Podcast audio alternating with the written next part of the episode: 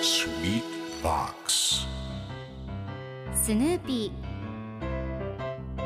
それはチャールズ・シュルツが1950年から50年もの間描き続けたアメリカの漫画「ピーナッツ」に出てくるオスのビーグル犬。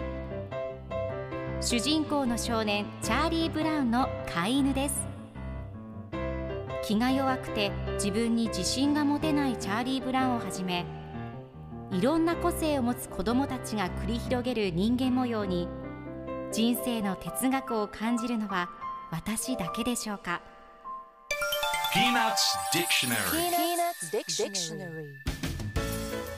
Peanuts Dictionary このコーナーではスヌーピーを愛してやまない私高木マーガレットが物語に出てくる英語の名台詞の中から心に響くフレーズをピックアップこれを聞けばポジティブに頑張れるそんな奥の深い名言を分かりやすく翻訳していきます。それでは今日ピックアップする名言はこちら。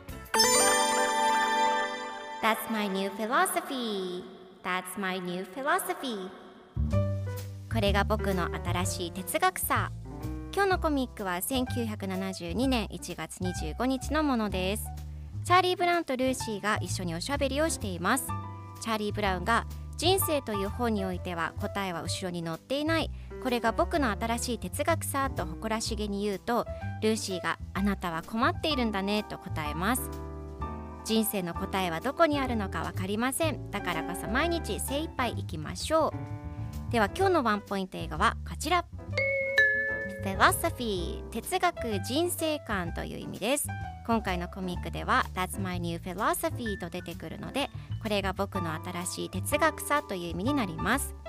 では philosophy の例文を2つ紹介するとまず1つ目私とあなたは異なる人生観を持っている You and I have different philosophies of life